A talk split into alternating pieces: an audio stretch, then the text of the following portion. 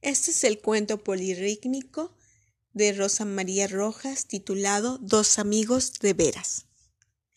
Había una vez un gallito que se llamaba Crispín y también había un patito que se llamaba Dindón.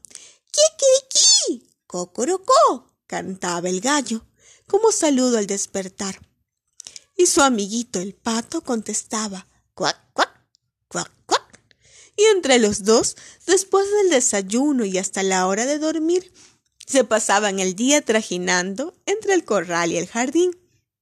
Tindón era comilón, Crispy era matachín, el uno chato como una peseta y el otro tieso como una escopeta.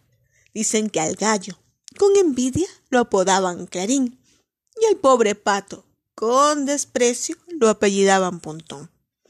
Pero Crispín vivía muy contento porque sabía cantar, mientras Dindón también era feliz porque sabía nadar. Cierto domingo, en que el patito pequinés echaba siesta solitario en un rincón, porque su amigo el fiel gallito inglés tenía que arreglar cosas de honor, iba los dientes de una zorra a dar de aquel las mismas cuentas que da un gato de un ratón, mas, ¿quién te dice que, al saltar sobre su presa, el animal feroz lanza a Crispín un tal ¡Cocorocó! que la zorra espantada echa a volar y tras ella furioso como un león se abalanza el perrazo del guardián. ¡Cuac, cuac, cuac! Te debo la vida. ¡Cuac, cuac, cuac! Te lo he de pagar. ¡Cuac, cuac, cuac, cuac! No hay dicha en este mundo. ¡Cuac, cuac! cuac, cuac, como nuestra amistad. Así graznaba el pato agradecido sin saber cómo remediarse el hipo. Mientras el gallo, trémulo de orgullo, quiquiriqueaba, no ha sido más que un susto. Y de este modo la tranquilidad para los dos volvió a reinar. Días después llegó a la granja un tal Fermín, y nadie sabe lo que habló con el patrón. Pero lo cierto que Dindón vio que en un saco se llevaron a Crispín. Pobre Clarín, pobre Pontón, qué triste fin, qué confusión. ¿Se lo han llevado para asarlo en el horno? ¿O porque tiene que pelear con otro pollo? ¿Qué pasará? ¿Dónde estará? ¿Cuándo vendrá? ¿Quién lo sabrá? ¡Cuac! Se atormentaba el buen patito sin cesar. ¿Y cuál sería su tremenda agitación, que hasta la gana de comerse le quitó de sopetón? La hija del patrón, que no sabía, lo veía temblar y enflaquecer. La causa de esa pena sin medida y a veces hasta lloraba por él. Pero una noche, ¡qué sorpresa! Cuando el patito desvelado ya le pesaba la cabeza con tanta y tanta reflexión. ¡Cocorocó!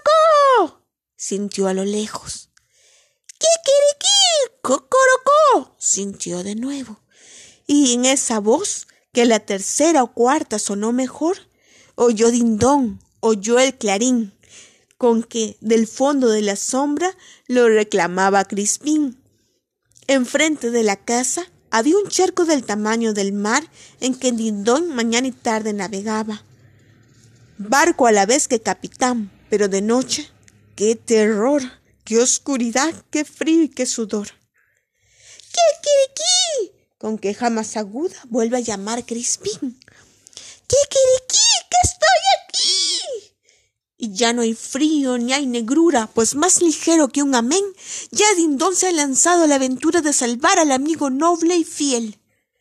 Nada que nada, rema que rema, llega el patito a divisar su perfil, y el gallito, desde la orilla en que espera, loco de gozo, lo saluda por fin. Sube a mi espalda y vámonos a casa. No hay tiempo que perder, dice Dindón, y el gallo sin tardanza tiene que obedecer. Y bogando, bogando y cantando, cantando, ya cuando el sol brilla de nuevo, la expedición al puerto va llegando. Al puerto, que es portón del gallinero. Mira, mamá, mira cómo regresa a bordo el patito gallo inglés. Son amigos de veras. Va implorando la nena. Pero, mamá, ¿lo volverás a vender? No, por favor. Tales acciones se premian. Y por supuesto, nos quedaremos con él. Y todos los vecinos de la granja, desde la paloma hasta el pavo, rompen inmensa laraca y bailan al compás de este canto. ¡Viva el galante caballero que se salvó por su cantar! ¡Viva el valiente marinero que nos lo supo rescatar! Crispín, dindón, dindón, crispín, crispín, crispón, dindón, dindín, principio y fin de este fiestón.